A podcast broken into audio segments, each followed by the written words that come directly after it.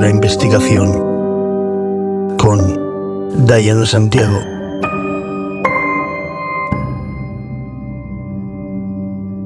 Hola, soy Diana Santiago, detective privado y perfiladora criminal. Y esto es El poder de la investigación. Este es el podcast número 16 en el que vamos a hablar de un macabro caso donde una preciosa mansión a orillas del mar terminó siendo un baño de sangre con restos humanos esparcidos por toda la casa. Estate atenta y atento porque empezamos.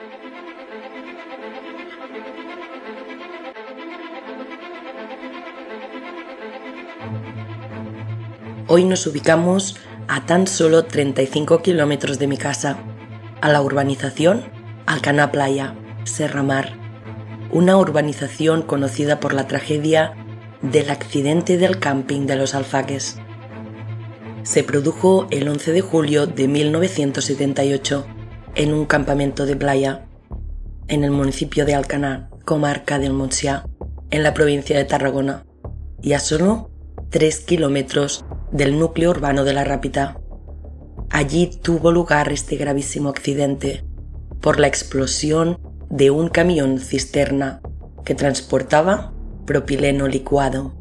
El resultado fue de 243 fallecidos, más de 300 heridos graves y la destrucción de la mayor parte del campamento.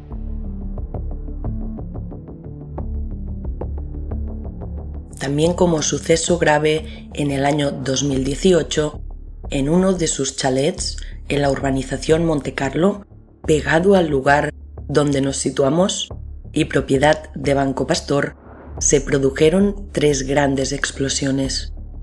Este había sido ocupado por la célula terrorista para preparar 56 fundas de almohada que contendrían de 200 a 500 kilos de explosivos, además de un cinturón bomba y 19 granadas de mano para un atentado de envergadura en Barcelona. Sin que nadie lo supiera, se había convertido en una maldita fábrica de explosivos. Los terroristas pretendían atentar contra la Sagrada Familia, el Camp Nou y la Torre Eiffel. En total encontraron 94 bombonas llenas y 7 vacías, la detonación accidental de la casa de Alcanar Playa precipitó los ataques de la célula que tenían organizados, así que al día siguiente una furgoneta atropelló a una multitud de personas en la rambla, dejando al menos 13 muertos y más de 100 personas heridas. Pero vamos a situarnos.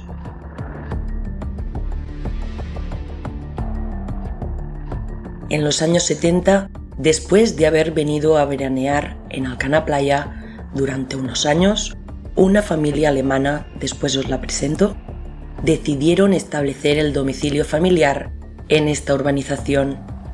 Les gustaba el buen clima de la zona y el poder vivir al lado del mar. En esta urbanización de lujo, en la calle Alveredas, se construyeron una mansión con su bonito jardín, un chalet que les construyeron a su gusto y a pocos metros de preciosas calas, tal y como deseaban, vaya. Este era de planta baja con habitaciones, un grande salón y una gran cocina. La construcción quedaba en medio de un gran jardín, que este incluía una casita de madera y un muro alto que daba la privacidad que deseaban ya que desde la calle no se puede ver el interior. Una vez asentados, montaron una empresa de compresores industriales alemanes llamada Nilius, situada en el polígono industrial de la Rápita. Ahora toca presentaros a la familia Nilius. El padre, Willy Nilius, de 57 años. Su mujer, de 46 años, 11 años más joven que su marido, y dos hijos. La hija del padre es la mayor y ésta reside en un pueblo alemán y de la cual no se sabe mucho. El hijo de la pareja, Alexander, de 18 años, estudió en el Colegio Sagrada Familia y es muy conocido por los jóvenes de la Rápita con los que se suele reunir. El chico está estudiando bachillerato en Salou. Durante la semana reside en un piso alquilado en esta ciudad y el fin de semana lo pasa en la casa familiar. Son una familia conocida en la zona, sobre todo en la Rápita, donde tienen la empresa dedicada a la importación y distribución de compresores para la construcción, donde trabajan unas cinco personas. De hecho, esta planta es solo una parte de una importante red de factorías distribuidas por toda Alemania con decenas de trabajadores. Como muchas personas, el padre de familia es cliente habitual del bar de la urbanización, donde va cada día sobre las seis y media de la tarde, al terminar su jornada laboral, a tomarse unas copas de vino con sus amigos. El matrimonio mantiene vínculos, sobre todo con la comunidad alemana de Alcanar y La Rápida. Son un matrimonio normal, con su vida diaria, amables, no les gustan los conflictos, son responsables. Pero bien, vamos al caso. Un lunes frío de febrero de 2007. Los trabajadores van a la nave del polígono a trabajar como cada día y al llegar está cerrada. Esperan porque igual el jefe, Willy, se ha dormido. Pasa el rato y se empiezan a preocupar. Le llaman al móvil, pero no consiguen hablar con él. Nadie contesta. Finalmente, los empleados llaman al teléfono de la casa y se lo explican a Alexander, el hijo de los propietarios, ya que le resultaba muy extraño que su jefe no acudiese a la empresa que regentaba como solía ser habitual. Alexander les explica que sus padres habían tenido que viajar a Alemania por una emergencia y pronto volverían. De mientras, Alexander sigue con su día a día y quedando también con sus amigos y conocidos. Pasa una semana y la empresa sigue cerrada. Los trabajadores siguen sin saber las causas que motivan este injustificado cierre. El encargado de la empresa no está tranquilo con la situación y tampoco con la respuesta de Alexander. Así que se persona a la caserna de la Guardia Civil para explicar la situación a fin de que indaguen sobre lo que realmente está sucediendo con el empresario y su esposa. El jueves por la tarde la Guardia Civil acude al chalet de lujo de la familia. Tras la denuncia del encargado de la empresa Nilius, no se sabía nada de los propietarios desde hacía varios días. Los agentes que se personan en la casa intentan acceder, pero nadie les abre. Finalmente consiguen entrar en la casa y se encuentran con un escenario siniestro. Muchísima sangre, restos de cuerpos humanos esparcidos por toda la vivienda, el cadáver del joven en medio del pasillo junto a una escopeta.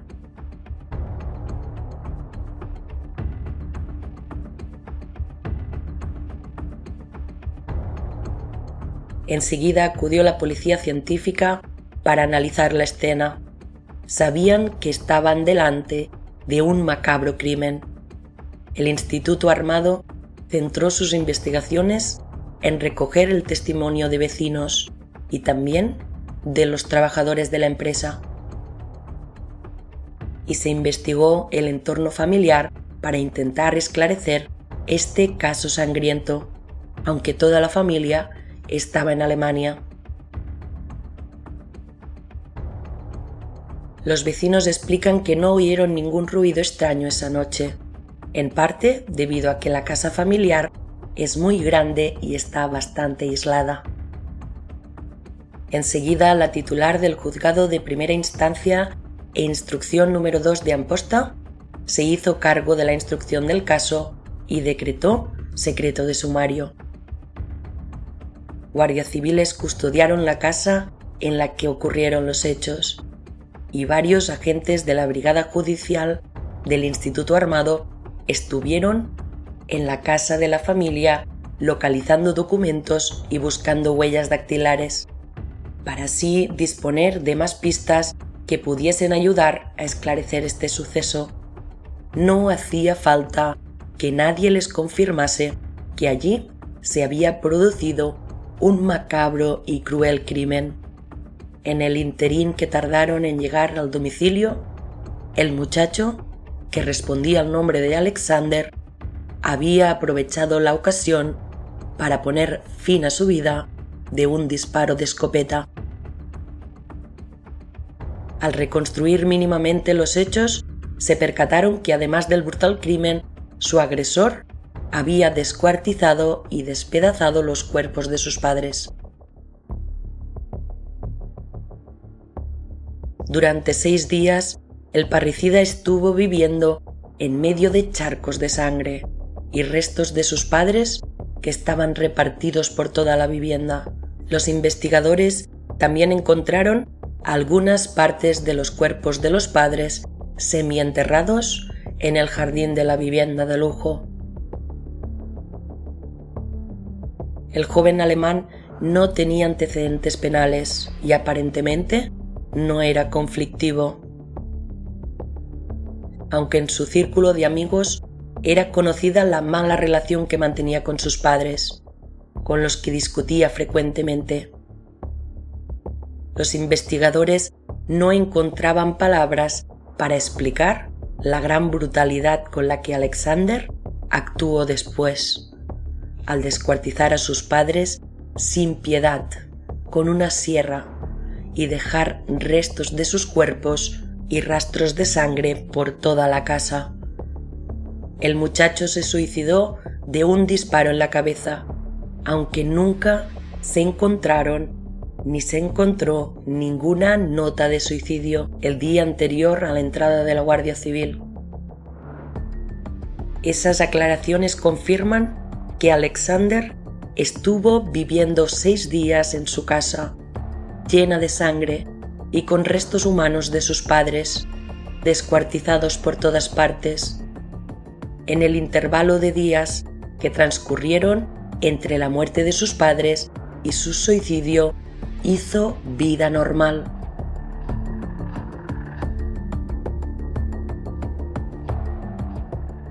Se llegó a la conclusión de que el autor de aquel brutal crimen era el hijo, quien se había quitado la vida seis días después.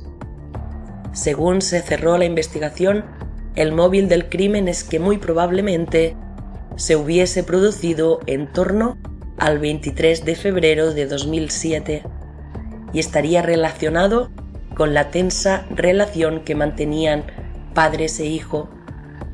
Acerca de la situación en la que se encontraba este último. El chaval se había negado en todo momento a trabajar o a estudiar, que era lo que requería su padre de él. Sin embargo, siempre se había salido por peteneras y no se inclinó por ninguna de las dos opciones. La semana anterior al macabro crimen, el vecindario de la zona escuchó una gran escandalera en la que el padre estaba reprochando al hijo sus andanzas habituales, saliendo de nuevo a colación la actitud pasiva que estaba tomando ante la vida. Se consideró que la actitud del hijo vendría motivada de un niño rico, que lo había tenido todo o prácticamente todo en su vida, y que se desentendía de las ocupaciones primordiales de su vida. A ello se sumaba el hecho de haberse convertido en un pequeño tirano, que buscaba por encima de todo un modo de vida fácil y que pretendía imponer su criterio. Así se explicó su brutal actitud, que muchos se atrevieron a calificar de arrebato agresivo y que en un momento dado tomó la escopeta con la que dio muerte a sus padres, para posteriormente descuartizarlos. De la misma manera, también resultaba grotesco que el joven viviese durante seis días con los cadáveres de sus progenitores hasta que los empleados de la empresa que poseía decidieron tomar cartas en el asunto. Esto corroboró la tesis de que se estaba ante un psicópata, como muchos otros que tan solo se descubren su verdadero rostro cuando cometen el crimen. Y este, todo es justo manifestarlo, fue muy macabro, demasiado. La hermanastra del parricida, que residía en una ciudad alemana, llegó a la urbanización para hacerse cargo de los tres cadáveres.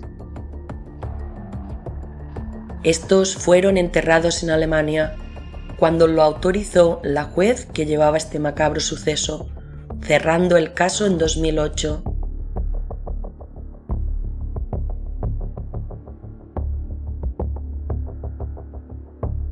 Y hasta aquí el caso de hoy, un caso más donde poder analizar la conducta humana, su mente y parte de su capacidad.